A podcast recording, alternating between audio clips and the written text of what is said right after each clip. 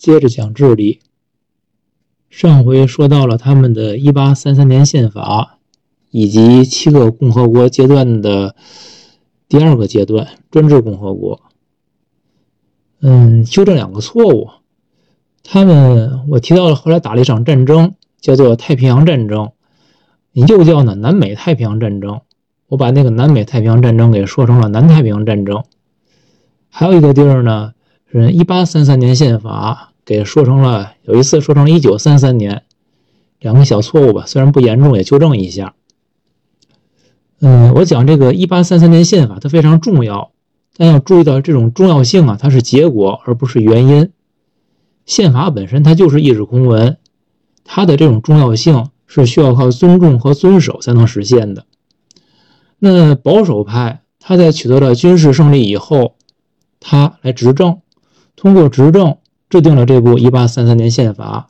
反过来呢，又通过宪法来巩固他的政权，得以持续的稳定执政。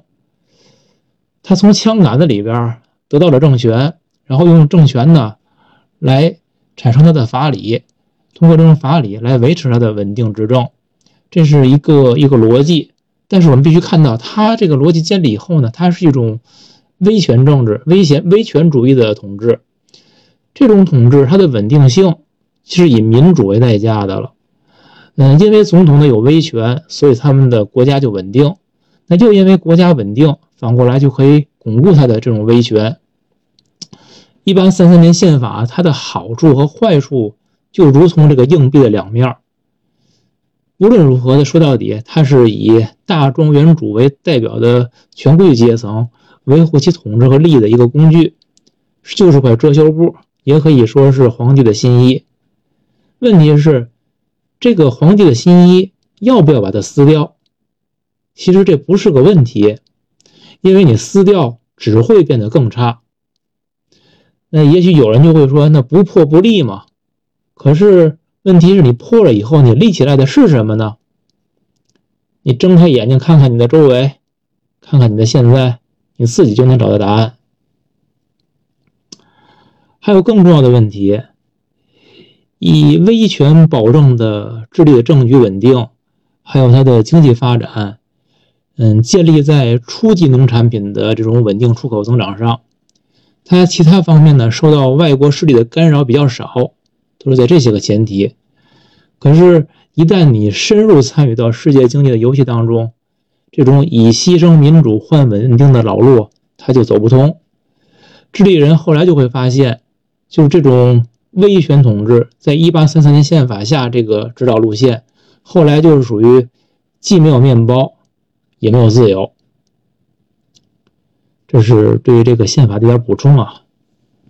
嗯，我看了一篇文章，然后里边有一些个观点，我觉得写的非常好。我把它就是用我的语言又重新的组织了一下，就说这拉美各国独立战争的胜利啊，并不是因为当地的资产阶级有多么壮大，而是他们当地的那些土地主趁着拿破仑在欧洲横扫的时候，他们只是为了自己在拉美的一己私利，对于西班牙宗主国的叛乱。所以呢，这些国家独立以后的军事独裁。或者考考迪罗政权是瓜熟蒂落的一个必然产物，共和国呢不过是他们这场叛乱的赠品。所以说，不是说拉美共和国这些就是这些共和国他们有什么问题，不是说共共和国本身有瘤子，而是这个瘤子上披了共和国的外衣。嗯，我觉得就这个意思啊，说的是非常好。嗯，我们从这个意义上去理解呢。智利由于它地处偏远，可能瘤子比较小。一八三三年宪法呢，带着点偶然性的，很幸运的就维持下来了。在后面其他拉美国家兄弟阋于墙的这种领土和资源争夺战中呢，智利又幸运的胜出。我们看呢，这拉美各国就像赌场里那些个零和博弈的玩家，他们背后的庄家。其实是以英国为代表的欧洲列强。当然了，后来到了二十世纪以后，这个庄家就换成了美国。智利呢，无非就是拉美这些国家众多赌徒当中，那个先交够了庄家的抽头，然后呢又幸运的赢到了邻座赌徒的筹码，所以他发展的比较好。他发展的好，当然也就会有其他人不好。所谓有赢家就会有输家，输家可能输的连裤衩都不剩。嗯，前面这点都算题外话吧，咱接着讲咱们的这个正题啊。到了第三共和国的阶段，就是智利的自由共和国，从1861年到1891年这个时期呢，最主要的大事儿就是智利打了一场战争——太平洋战争，又叫南美太平洋战争，也叫消食战争和鸟或者说鸟粪战争。消失或者鸟粪呢，都是指这场战争所要争夺的资源，所以它又会有几种，就这种几种不同的称呼。这个太平洋战争呢，就是我们说智利的两场战争嘛。第一个是独立战争，他讲过了。这个太平洋战争就是在第二场非常重要的战争。这场战争打完之后，就给智利带入到一个新的经济增长周期，就是我们说智利有两个经济周期啊。第一个是传统的农业生产的经济周期，第二个经济周期就是这场仗打完以后，它进入了现代生产方式的经济周期，从一八七九年到一八三二年。太平洋战争呢，对智利是非常重要，它的意义总结起来，简单说，第一个是使它的国土面积增加了三分之一，国家的形状发生变化，就从开始的一个。短粗的条变成了一个细长的条，按兰州拉面来理解，你就把它理解成开始是九叶的宽度，后来呢给抻成了毛细。嗯，还有一个意义，就刚才说了，它进入新的经济周期。再有一个呢，打完仗之后，智利更意识到这个富国强兵的重要性，它开始了它的军事现代化。这是简单的介绍啊，后边咱们再会展开说。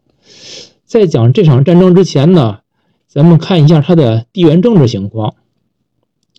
在西班牙殖民的时期啊，嗯，秘鲁它才是西班牙在南美的政治中心。嗯，玻利维亚又叫上秘鲁，它是南美的经济中心，因为它那有一个叫波托西银矿。智利其实处于一种边缘地位，它在行政上属于秘鲁总督区，在经济上呢属于。波托西白银经济中心，整体上就是无论你从政治还是经济，它都属于一个从属地位。智利的对外贸易受到利马商会的控制。我们都知道，利马那是秘鲁的首都啊，所以说智利是处处受人钳制的。嗯，可以讲，从一开始，智利对他的这个两个邻国秘鲁跟玻利维亚是有怨气的。那么独立战争以后呢？圣马丁从智利就继续远征秘鲁，咱们前面讲过呀，是圣马丁先帮帮助奥西金斯，嗯，做到了这个智利独立。完事之后呢，圣马丁就继续往秘鲁往北往秘鲁远征。这个时候呢，奥西金斯投桃报李，是他出资帮助圣马丁的。可是呢，这个跟智利政府有呃跟那个秘鲁有约定，秘鲁。独立以后，这个军费得由独立后的秘鲁政府来偿还。所以这个事儿，两国虽然是有帮助关系吧，但是这个条约本身规定的，可能就会让人这个怨气就有加重。嗯，圣马丁的这次远征秘鲁呢，大家也可以回忆一下，之前讲过，圣马丁有两次辞让，这次远征秘鲁就是，嗯，秘鲁独立以后。圣马丁那次跟玻利瓦尔会面，第二次的辞让。再往后呢，整个西属南美洲的各国就纷纷独立。在1835年到1836年，玻利维亚总督圣克鲁斯他用武力建立了秘鲁玻利维亚邦联。这个注意一下，是邦联，不是联邦啊，这个区别，不解释了。一八二六年的九月份，圣克鲁斯通过玻利瓦尔的推举，就当选了秘鲁共和国的总统。一年后呢，玻利维亚的苏克雷政权被推翻，圣克鲁斯又被推举为玻利维亚的总统。然后这样呢，他就是这个成立了秘鲁玻利维亚的邦联。邦联的成立呢，对于这两个国家有好处。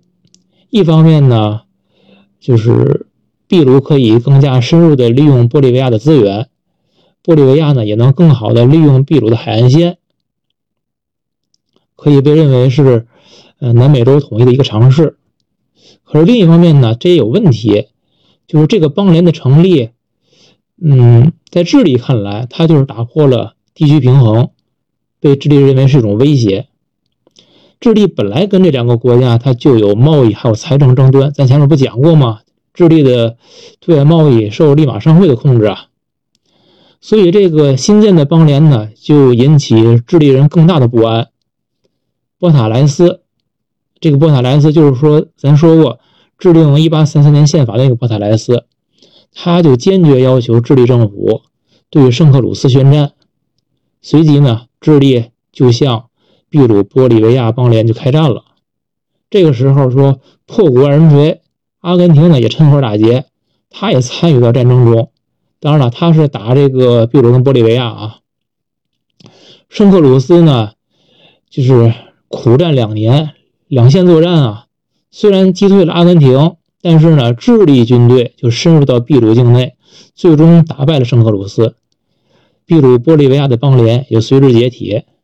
这可以说，秘鲁加上玻利维亚跟智利，那就是结梁子了，结的深深的梁子，那只差一个导火索就能大打出手。在这种情况下呢，这三个国家他们还有领土争端，领土争端在哪儿呢？在阿塔卡马沙漠，这个沙漠位于三国的交界处，在南纬十八度到二十八度之间。这块地儿在西班牙殖民时期。就从来都都没有明确划分过，它都属于秘鲁总督区，是一块鸟不拉屎的不毛之地。所以其实开始谁也没太重视，包括西班牙时期也是因为这地儿就是荒芜的沙漠嘛，所以也就没太那，就是要把这个划得那么清楚。拉美各国独立以后呢，一九三二年，智利宣布南纬二十三度是它的北部边境线。但是玻利维亚不这么看，他认为南纬二十六度以南才是智利的主权范围。到一八六六年，他们双方就各退一步，签了个条约，划界在南纬二十四度。然后呢，在二十四度上下，咱各浮动一点，就二十三度到二十五度之间，这一切的矿产品和输出产品的关税，两国平分。再到一八七四年，玻利维亚跟智利这两国又签订了新的条约，规定呢，智利政府放弃南纬二十四度以北的全部权利。那玻利维亚同意呢，在二十五年内对智利公司，嗯，就在这一地区的这个收入啊，不提高现行税率。可是这话话条约是这么签的，那话犹未落，四年以后就加税了。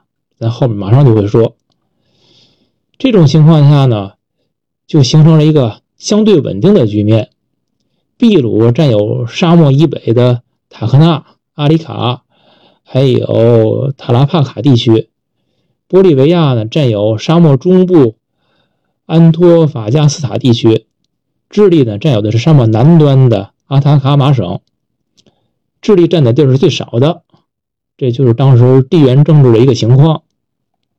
在这种地缘政治下呢，我们看看当时智利它这个国家的形状。咱说了，智利是长条，但它开始它真的没有那么的细长。嗯，首先咱说一个，有一种说法就是说，因为这个安第斯山脉的原因呢，是智利这个形状细长的原因，这是个原因，但。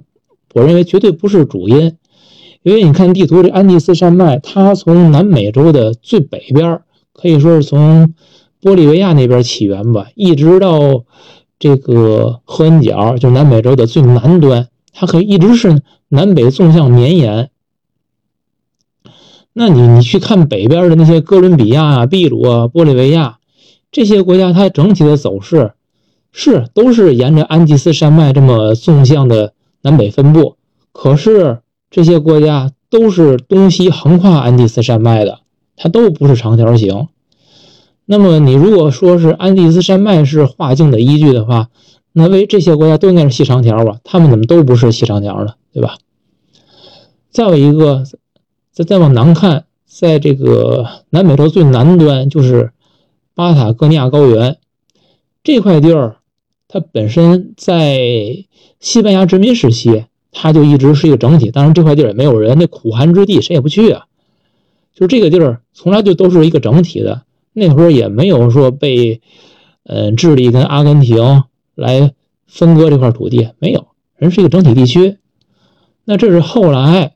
智利跟阿根廷，他们俩争夺巴塔哥尼亚，智利还吃亏了，所以呢，就是哎，智利占了巴塔哥尼亚一小部分，大部分都归了阿根廷。那你说这那也是安第斯山脉的余脉呀，对吧？他那会儿不也没成为，就是人最开始是个整体地区，你也这山也没隔开，后来隔开就因为这山隔开嘛，也不是因为这山呢，是因为。智利没争过阿根廷嘛？那你说智利要把这块地儿争走了，巴塔哥尼亚要是智利的话，那这块地儿就跟一个一个一个勺柄一样嘛？那智利就应该是一是那个是个不是是那个勺的那个圆的那部分呐，勺的部分，那智利应该就是长勺型才对，实际也不是。咱再说一个，当年圣马丁他帮奥西金斯打回智利的时候，可是翻越的安第斯山脉呀。从阿根廷翻过来的，就是说安第斯山是不好翻，它是个地理屏障，但它也绝对不是不可逾越。所以说啊这安第斯山脉啊，是嗯国家边境线划境的一种一个依据，但它绝对不是主要因为这个原因。所以咱来看看这个这里，它再看看这形状，它最开始这个条形啊，就是说顶多就算的一个短粗的棍子。它不是说像现在这样瘦成一道闪电，嗯，那就是，那它智利的这个领土它是怎么扩张的呢？其实因为安第斯山的存在，你想最开始圣地亚哥是在安第斯山以西，然后这个另外一边是临着太平洋，它在这它在这块地儿，它因为有山脉的阻隔，它向南北扩张，因为南北是平原啊，它肯定是更好扩张。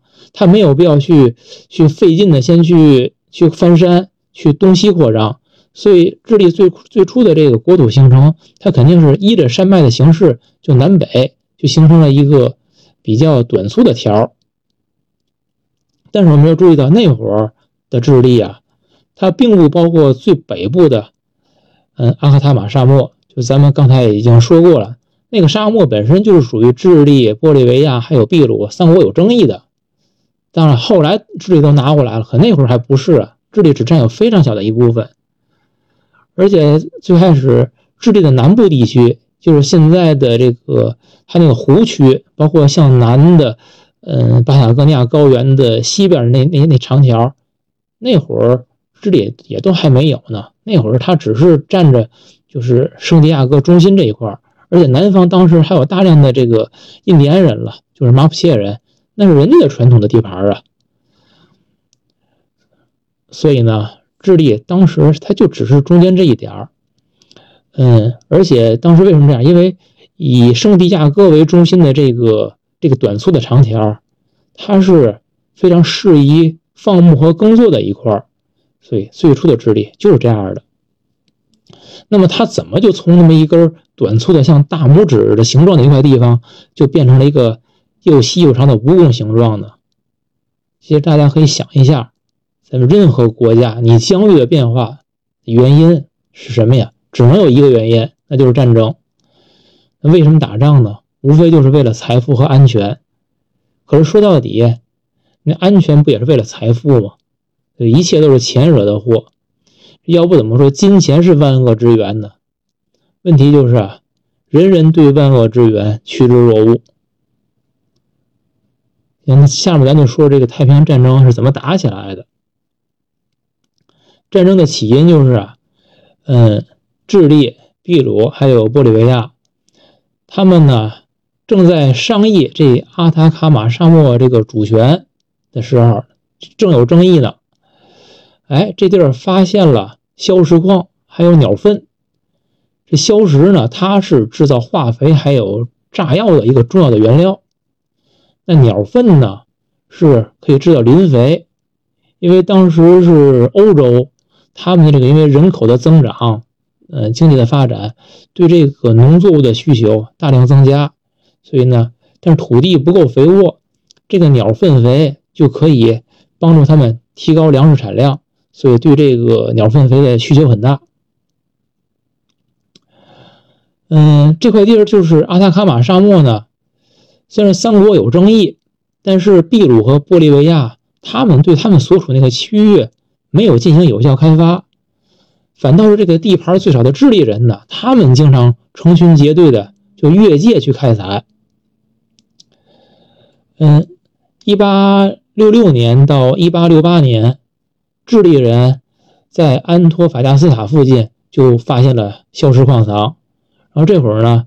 他就取得了玻利维亚政府的特许权，然后智利和英国的投资人他们合伙成立了安托法加斯塔硝石和铁路公司，投资修建铁路、港口。这个铁路和港口的出口在哪儿呢？是在当时智利的地盘，就是深入到智利的塔拉帕卡地区了。这会儿大家会不会有疑问啊？就是这三国他们不是有矛盾吗？有争议呀？那为什么就玻利争亚玻利维亚政府还能特许智利人在这会儿开采矿石、还修铁路啊等等的？这些有背景是什么呢？当时玻利维亚是刚刚政变上台的军政府，这个军政府统治的不稳固，而且玻利维亚本身国力就弱，所以他是在讨好智利政府。对他为了讨好智利，就给智利这个特许的开采权。还有个原因。智利，它这个硝石矿啊，还有铁路公司啊，它都有英国资本，所以就算玻利维亚不怕智利，他还得怕英国人呢。更何况智利本身他也怕。可是呢，这这玻利维亚呢，他也担心，就是这个这地儿是我的，你智利人在这站着，将来如果你想侵占我怎么办？他也担心主权受损，于是呢，他就偷摸的。一九一八七三年，又跟秘鲁签订了一个攻守同盟，是秘密签的一个约。那你这就属于你自己不努力，那你还不许别人惦着你，不让别人觊觎，你说这怎么可能呢？这不就是战争的伏笔吗？所以说，这个玻利维亚是手鼠两端，他是既想讨好啊，又害怕智利。可是别忘了，说到底是一句话，叫“弱国无外交”啊，你自己弱。就什么都没辙。嗯，随着这个智利政府在阿塔卡马沙漠这块儿就是采矿啊，那是非常的赚钱。这个秘鲁政府跟这个玻利维亚政府那都眼红，都不满意。一八七五年的时候，秘鲁政府呢就征收了塔拉帕卡的智利销售公司。就支付那种没有信誉保障的债证券，来收你这个公司。那一八七八年呢，玻利维亚就像智利和英国合资的销售公司就课以重税。嗯，这个课税的原因啊有两种说法，我也不知道哪个对啊，就给大家知道就得了。一个是说，嗯，因为一八七七年的五月份，嗯，暴风雨使安托法加斯塔这个严重受损，那需要修缮，所以呢。玻利维亚政府就就加税收税是为了修缮，还有一说呢是玻利维亚政府是为了筹措经费，筹措这个军费，到底哪个对呢？咱也不知道。那不管哪个，反正他是加税了。说加税，大家就往前倒倒，咱前面刚说过一条，那两个国家是不是签过约呀？签约说不不加税呀？那个条约是一八七四年签的，对吧？二十五年内。对于智利公司不提高现行税率，这刚到一八七八年，四年就是我说的那话犹未落呀，刚过四年你就加税，那这消失公司人家就根据你一八七四年这条约嘛，我就拒绝交。于是呢，玻利维亚政府那也玩横的，就直接把这消失公司的全部资产都给没收了，然后公开拍卖。所以你说这个利字当头，这契约精神还讲吗？不讲啊！其实哪有什么契约精神啊？契约精神从来都是以实力来做保障的嘛。所以咱总结一下这个阿塔卡马沙漠这块啊，他们之前就是搁就是几个国家都搁置争议。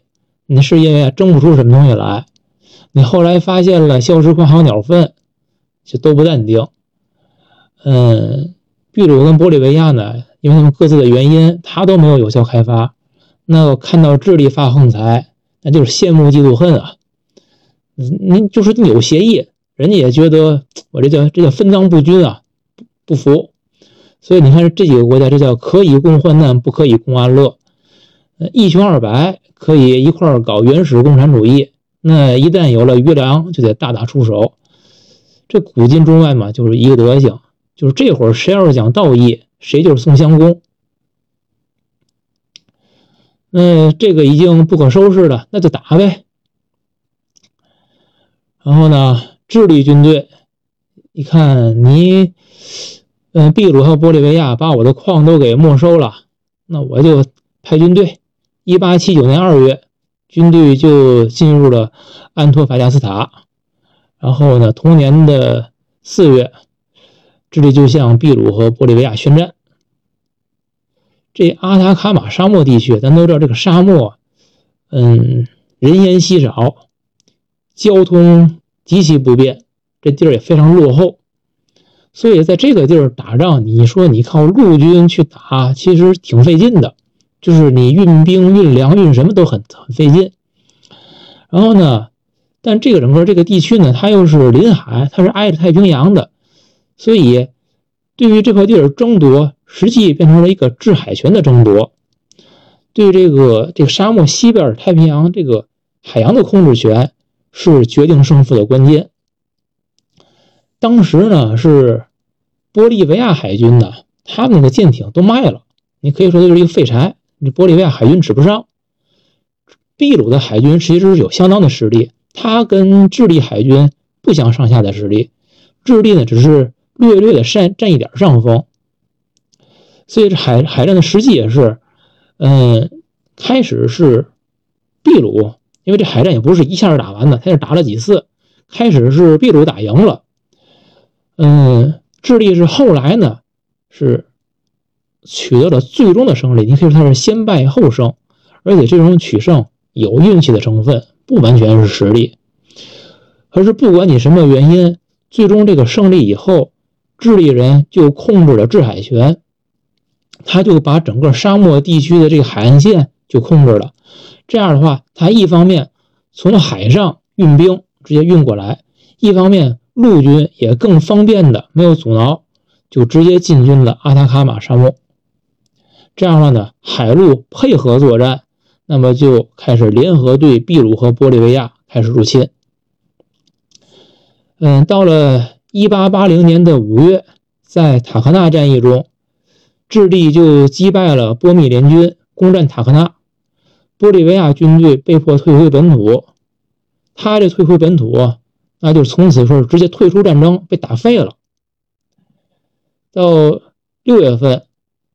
秘鲁和玻利维亚又丢掉了安托法加斯塔、嗯塔拉帕卡、阿里卡，还有塔克纳这些矿石矿，就是这个硝石矿主产区的全部城市，他们都丢了。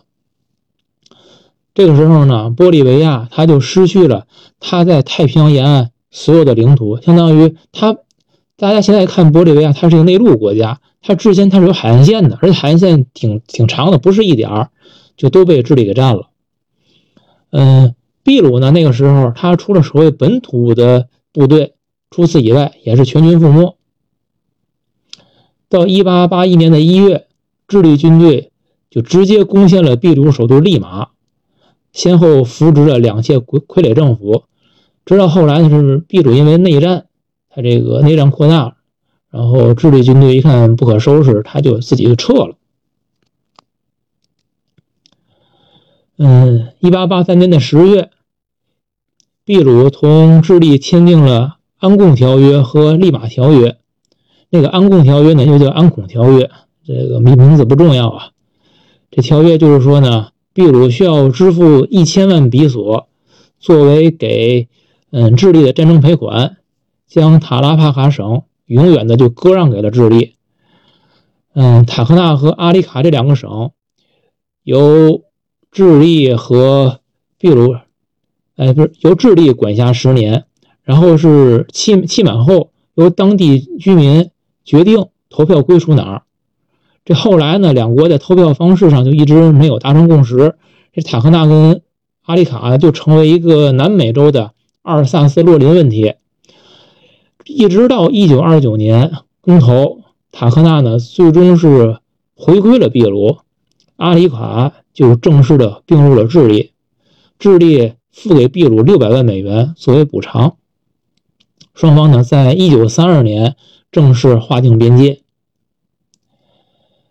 嗯，就是说跟智利跟秘鲁这头签签订条约了，割地赔款。跟玻利维亚呢，是在一八八四年的四月，嗯，两国签订停战协定，安托法加斯塔就划归了智利。这样的话呢，智利在这个领土在北边，它就一下就增加了三分之一的领土，就是它这长条形北边这块一下就撑出去了。战争的过程呢，就是基本那么个进程。这里边讲一个小插曲，在一八四九年的时候，秘鲁的议会通过引进华工的法案。那会儿呢，就是中国有很多的苦力。在秘鲁的种植园里边劳动是受到残酷剥削。嗯，智利呢在打秘鲁的时候，所以他就顺道把这个中国苦力给解放了。中国苦力呢还组成了一个华工团，协助智利攻打秘鲁。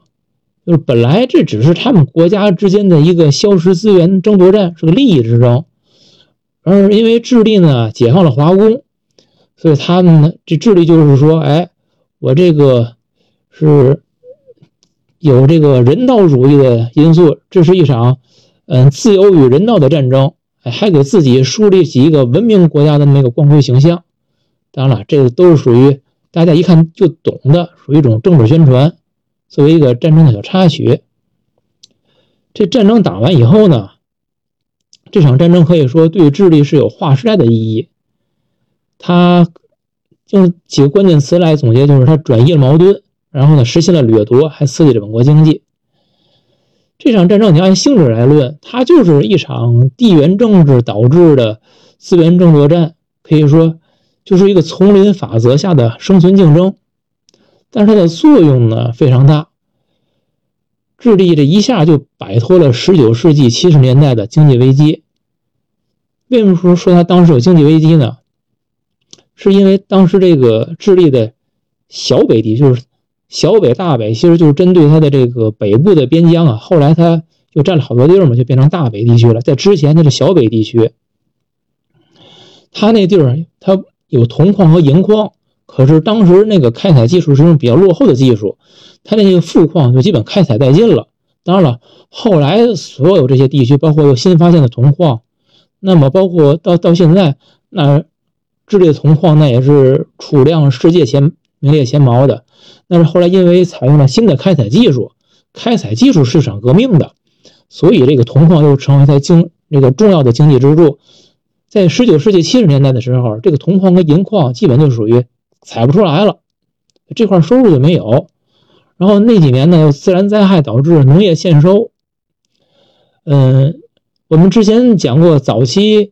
智利是一个农业初级产品出口国，而且非常依赖这种农业的初级产品出口换汇，然后来支撑它国内的这个经济发展。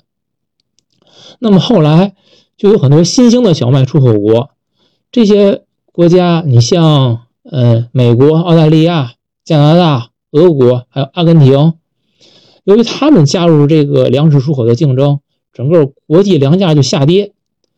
而智利，咱也看看国土，它这细长条的这这地块儿啊，虽然它有比较盛产粮食的地儿，还有它好的这个自然环境，但是你毕竟的面积小，你说你跟美国、你跟澳大利亚比，那良田千顷，你跟人家拼这个粮食出口，你一定是竞争不过人家的。所以智利就被排挤出了小麦和面粉的这个出口市场。那也就意味着，就是咱说它有个第一个经济增长周期嘛，就是它这个从一八三零年到一八七九年的传统的农业生产方式这个旧经济周期就结束了。嗯，这就是它的状况，因为它这个旧的经济周期结束，它这个粮食出口、初级初初级农产品出口被挤出了，所以就直接导致它的收入急剧下降，国际收支不平衡。那它就导致这个它的国内经济不佳，还这会儿又发行纸币，引发了物价上涨、通货膨胀，所以它是属于一种经济危机。在这个背景下呢，通过这场战争，它领土扩张、掠夺资源、刺激经济，这国际地位就极大的上升了。当时就被各国称以叫做“美洲的普鲁士”。这场战争。智利的国土面积增加了三分之一，让它南北的纵跨就达到了史无前例的这个四千三百五十公里，然后智利几乎就垄断了全世界的硝石储备，成为美洲唯一的天然硝石出口国和世界上最大的硝石出口国。那进入这叫肥料时代和硝石矿高潮时代，也就由于这个。硝石出口带动，就开启了它的第二个经济增增长周期，就是咱们老说嘛，两个经济增长周期啊。第二个经济增长周期，从一八七九年到一八三二年，咱们可以对比一下啊，从一八三零到一八七九的这第一个周期，跟一八七九到一九三二的这第二个周期对比一下，这两个周期都是属于初级产品的出口增长阶段，但都是初级产品。有本质区别。前一个经济周期，它是主要是它的生产要素主要是土地，还有劳动力，是通过一种数量增加所导致的经济增长。基于传统的生产方式，你是靠农业，农业上靠更多人、更多的地去种，嗯，然后它的这个铜矿还有银矿，那时候技术也不高。不像后来开采，它是一种技术和资本密集型。早期的开采是属于劳动密集型的，所以你看它都完全就是靠人去堆，它是靠数量增长。而你它的这个第二个经济增增长周期呢，它的生产要素是，当然土地和劳动力还有，它就多了一个就是资本。它的产业是很多就属于要资本密集型了，从这个传统的生产方式向现代生产方式过渡。农业，那你就它开始机械化。那硝石矿还有铜矿，采用了重型机械，采用了现代冶炼技术，包括配套的这个铁路、港口、矿工的居住区，那都是向现代化来发展。整个这些还带带动了它那些其他的非出口部门的早期的工业化。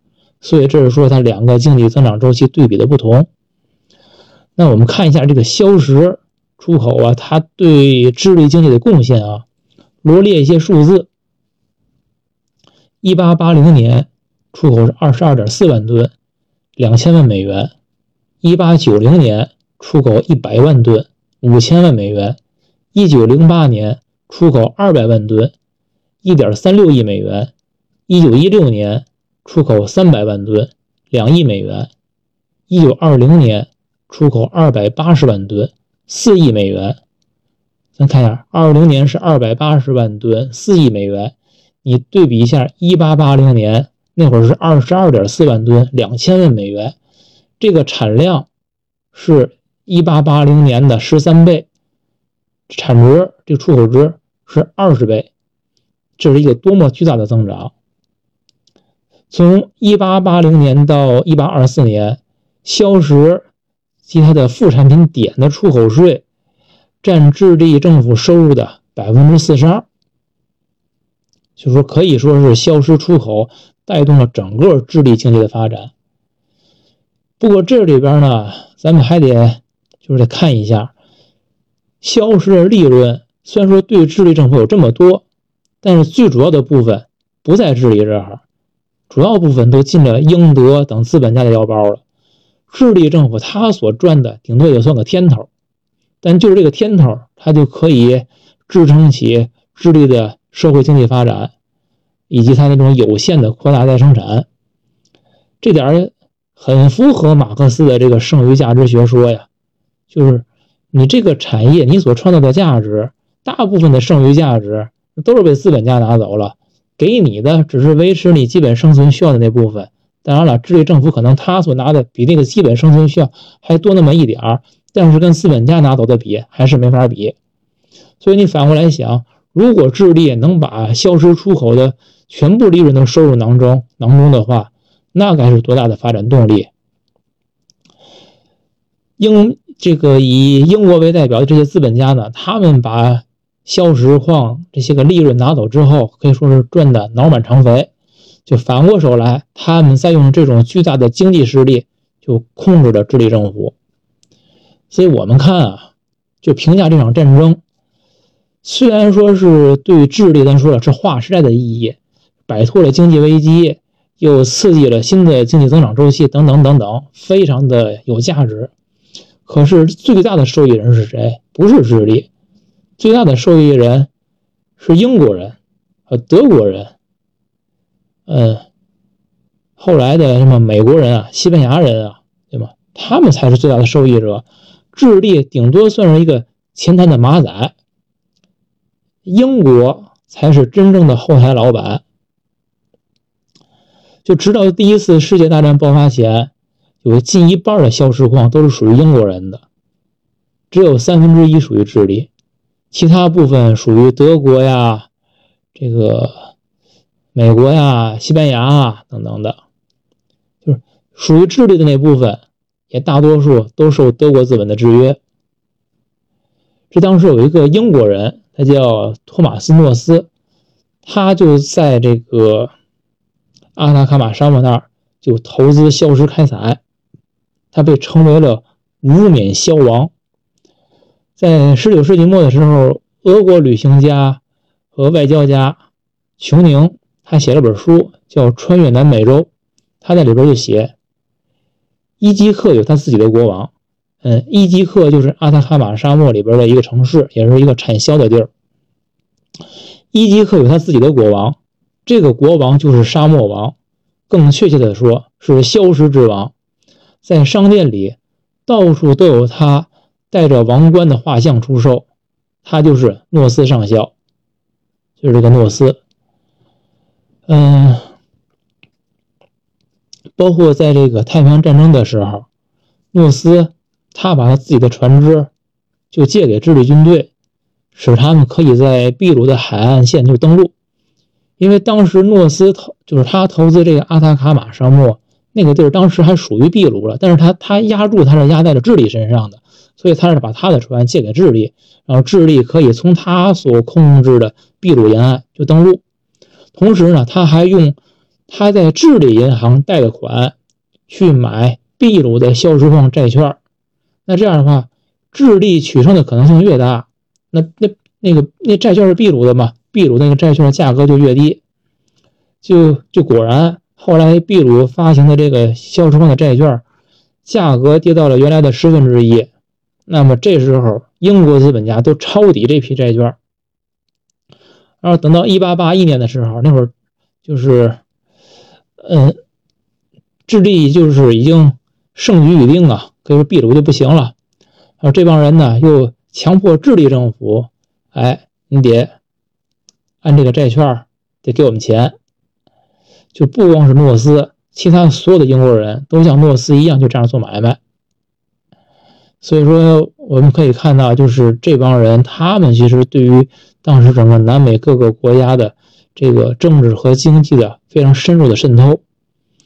就是诺斯这个人吧，就是以他为代表，他在后来对于智利的政局仍然有重大影响，而且他直接导致了一位总统的死亡。咱们看完这个，呃，这场战争对智利的意义。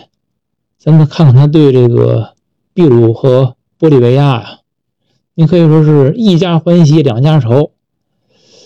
嗯，对于秘鲁而言，就除了丧失生产硝石的领土以外，秘鲁为了打这场仗，他大部分已经勘探的矿产类的蕴藏都抵押给了欧美的各亚各大商业银行。秘鲁的工业体系也被战争破坏，他的国家财政收入就骤降到六百万美元，仅能达到战前的三分之一。外债呢，却高达一点五亿美元。这个沉重的债务负担，在以后的半个世纪一直都阻碍秘鲁的工业化进程。对玻利维亚呢，直到一九零四年，玻利维亚和智利才正式签订和平条约。嗯，玻利维亚。他原来他一直想要他他想想他原来有海岸线嘛，所以他一直想要海岸线，他想要一个港口，后来他也放弃了，就是他签订和平条约，他放弃了这个太平洋港口的要求，而且同意割让他在这个太平洋战争当中就是已经被智利占领的全部领土，那就正正式割让了，于是。玻利维亚就丧失了安第斯山脉与太平洋沿岸之间的全部领海的沿海的领土，变成了一个没有出海口的高原山地内陆国。这样的话，我们都知道内陆国家它的经济发展是很受影响的，它的对外交流，所以它后续的工业化都受到了非常大的影响。玻利维亚的经济水平就从此开始逐渐落后于周边的国家，就为了重新获得出海口。玻利维亚在后来一个多世纪，不断的通过外交场合向智利施压，但是呢，从来没有取得过实质性的进展。所以这样一场战争，那智利为什么能打赢这场战争？因为当时的情况下，秘鲁和玻利维亚人口、领土都比智利多，那为什么他们败了，智利赢了呢？这个原因呢，就是我分析，包括也有别人来分析，有这些原因，但我真的觉得就不重要，赢了就是赢了，胜者王侯，败者败者寇。嗯，智利的国徽上它有印着那么一句话，这句话是他1810年反抗西班牙殖民统治时的斗争口号，叫做什么呢？依靠公理和武力，也翻译成依靠智慧和武力。说的很明白嘛，就是看谁胳膊跟子粗啊！啊，咱咱咱咱还是总结一下它原因啊。嗯，说是这个智利的国内政治啊比较稳定，它的各党派和各阶层能够协力的应对战争，而秘鲁跟玻利维亚呢，他们国内政局动荡，这点确实是因为玻利维亚本身啊，他就自己一身毛病。然后呢，他说我说过嘛，收出两端，他两头下注，一方面讨好智利，又一方面又跟这个秘鲁秘密签订攻守同盟，那他搞投机主义，他最后就把自己自己玩死自己。但是呢，其实他也两难，因为呢，嗯，说了这个玻利维亚他的政权呢是军事政变上去的，智利是他的这政变的支持者，而且智利背后呢，那你是。英国，这都是玻利维亚惹不起的，而且英国还是玻利维亚的出口对象，他就更不敢惹英国。还有一方面呢，那你说他如果一味的巴结智利呢，那智利就这个觊觎他的阿塔哈马沙漠，他的领土，他这个安托法加法加斯塔呀，是他的这个海岸城市啊，也是他出海口。那你说他如果丢了出海口？他这整个出口双汇的渠道就没了，他又断了财路，所以你说他他不敢惹日智利，可是他这个不惹智利吧，智利就抢他的这个安托法加斯塔，就断他财路，他就没辙，所以他确实也是很难，没办法。秘鲁呢，除了这个政局不稳之外，其他方面其实都不太差，包括咱也说，他海军他是有实力的，比智利差不了太多。而且咱之前也提过，嗯，智利的这个外贸一直是受秘鲁的这个利马商会来钳制的，所以他这个他的这个外贸可以说赚的钱那是比智利只多不少，可以说是赚的盆满钵满。那你说这场战争失败，我觉得对秘鲁来说有一定的偶然性，但这种偶然性你失败了，就是这属于赢家通吃，你输了就什么都没有。失之毫厘，谬以千里呀！就从此这两个国家的发展就走上了截然不同的路线。这是说第一个政治稳定的原因。第二个呢，说因为智利的军队素质比较高，嗯，他们的军官大多毕业于正规的军事院校，士兵的纪律性强，而波密联军呢，大多都是强壮的士兵。这点儿确实是，包括后来这场战争以后，那智利也加强了自己的军事现代化。第三个原因是外交成功，智利呢以领土让步的方式确保阿根廷保持中立，他还呢通过谈判避免欧美列强的武装干涉，就使自己免于多边作战。外交成功这事儿呢就不能再展开讲了，因为这个就非常复杂，它牵扯到拉美各个国家间这种复杂的地缘政治关系，尤其会牵扯到这个像巴西等等的，这还包括葡语国家和西语国家之间的关系等等的。就很复杂了，就不展开说。嗯，再有呢，就是智利军队的战术正确，他先夺得制海权，通过迂回包抄呢，哎，通过制海权，最后取得了跟陆军协同，取得战争胜利。但所有这些，我觉得都不是最重要的原因，最重要的原因只有一个，是英国的支持。我认为这是最重要的，因为英国才是真正的后台老板。你就像后来，一九七零年代那阿连德政权被颠覆，那是皮诺切特能成事的吗？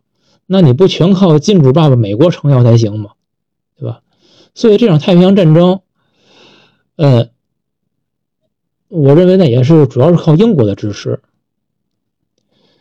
拿下阿塔卡马沙漠之后，这个在 硝石矿和铜矿的所有权还有利润的分配问题上。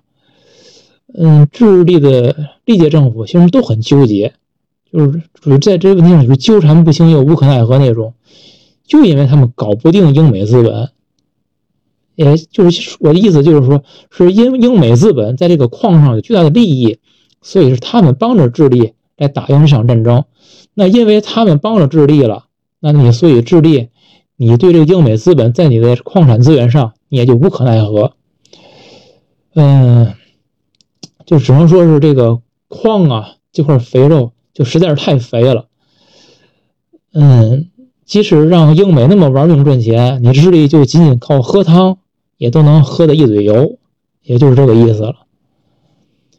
智利呢，虽然取得了这太平洋战争的胜利啊，但它也面临更大的地缘政治压力。首先，它这个被秘鲁跟玻利维亚，那就是这属于世仇了，这个一直是对立的。阿根廷。跟智利呢，虽然曾经携手作战过，但是他们两个也有领土争端。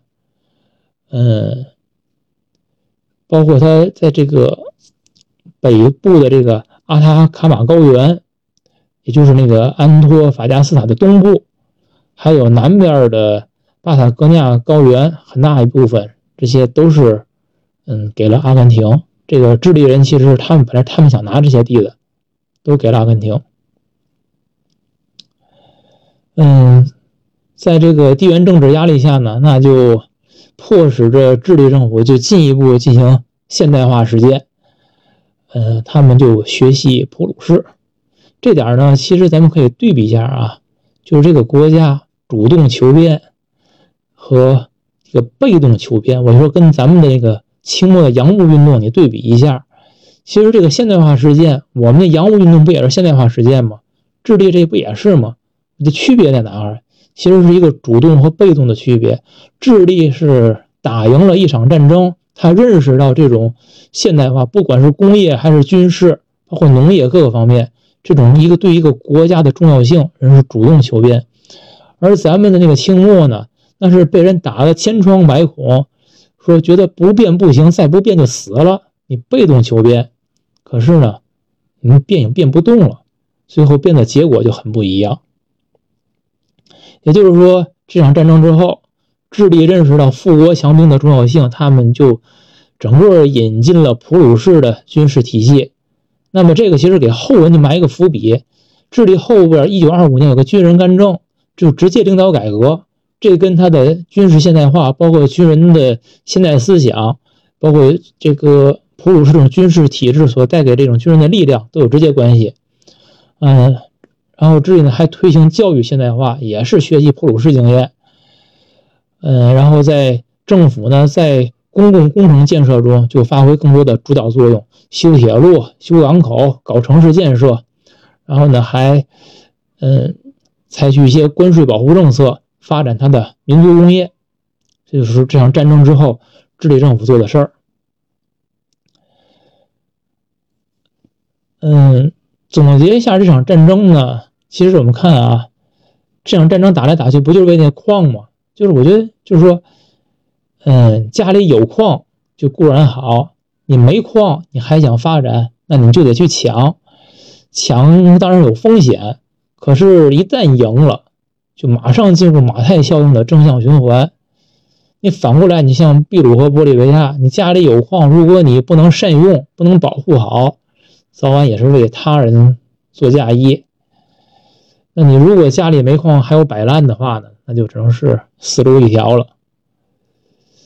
咱在想啊，就是智利如果他不去阿塔卡马沙漠抢秘鲁跟玻利维亚的硝石矿，他还会有后来的发展吗？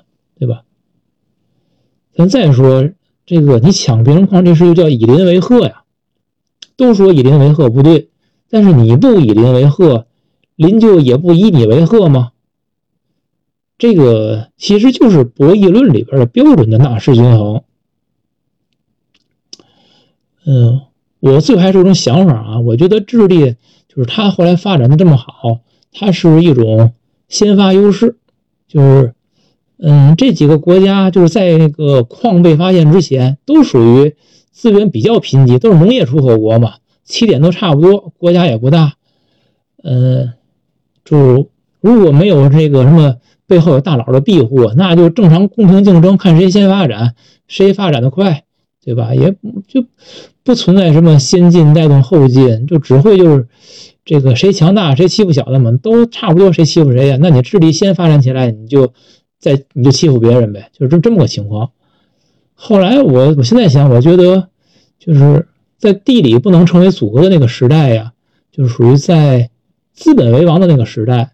就没有大佬庇护这事儿，你根本就不可能发展起来。就是智力的先发展，它就是靠有人带。但是呢，这个有人带你，大佬庇护你是一定要收保护费的。这个保护费的价值呢，就等于你的卖身契。所以就是说，这些解释后来的一个问题，就是历届智利政府他们的两难境地就在于，他想发展，他想。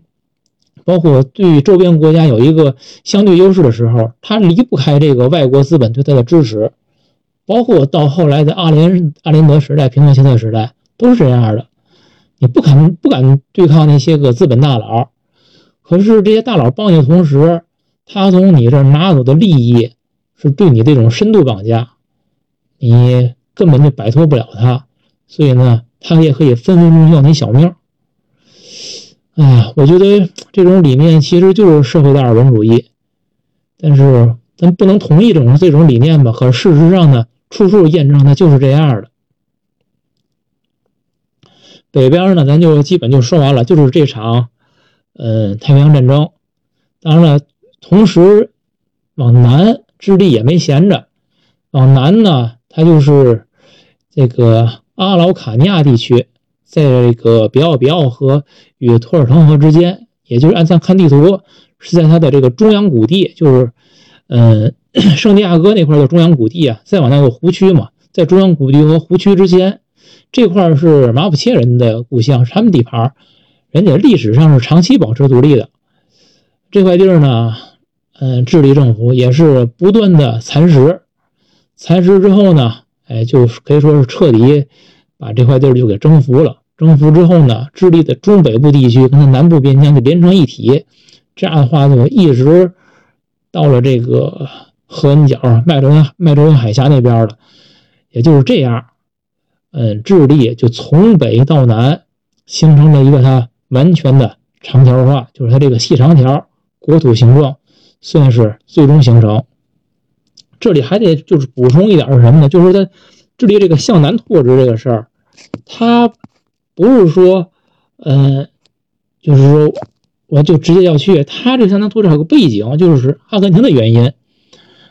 嗯，因为阿根廷跟智利其实他们之间也是有有争端的，智利往南拓，阿根廷也在往南，他们其实都是在争巴塔哥尼亚这块地儿。你也可以说是阿根廷这种向南的拓展刺激着智利必须向南。如果因为如果他不向南，巴塔哥尼亚就都会被阿根廷拿走。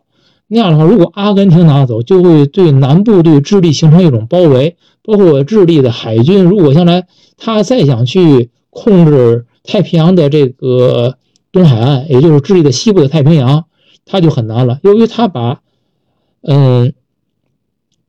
巴塔哥尼亚南边这块他拿下了，于是呢，阿根廷的实力就局限在了东部，那西部智利就可以自己说了算。这也是阿根廷和智利互相刺激，然后把这个智利也刺激成了一个细长条，这也都是有它的这个国际背景的。嗯，整体来说呢，这就是这段就是这样。然后由于这些个战争和土地的拓殖。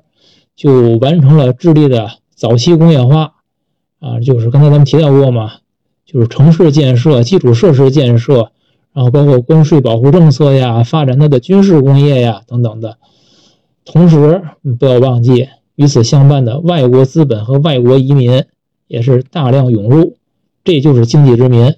然后，智利呢，在这种外资的帮助和绑架同时作用之下，它也就不断的发展。早期工业化是一步一步向前，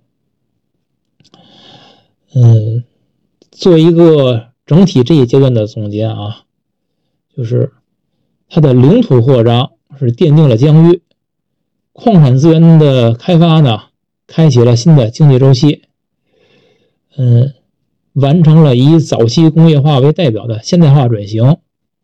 但是，其实所有的这些，除了那些领土是他自己真的占了。其他方面的利益主要是被欧美资本占有了，就智利的好日子，你看他这个顺风顺水，感觉好日子就要来了。然而这叫树欲静而风不止，你想岁月静好，得先问问金主爸爸答不答应。从独立战争到太平洋战争，智利的哪场战争，它不是有这个金主爸爸英国在亲切关怀？就是在金主爸爸的亲切关怀下才取得胜利的呢。这个，那你得知恩得图报啊！知恩图报说起来就属于理所应当，但是你想报恩也不容易，他得剁你胳膊抽你血。那这时候你是忍辱负重呢，还是奋起反击呢？躺平不可以，躺赢不可不可能。智力它是真难。今天咱就先讲到这儿，把他的。嗯，自由共和国这个阶段，主要是讲了他的太平洋战争，讲完了。下面再讲呢，就会到他的第四个共和国阶段，叫做议会共和国，从1891年到1925年。这个共和国阶段呢，嗯，也有一场战争，是他们的1891年内战。但是这场战争不像咱说讲的太平洋战争啊，还有独立战争这么重要。咱们下回再讲。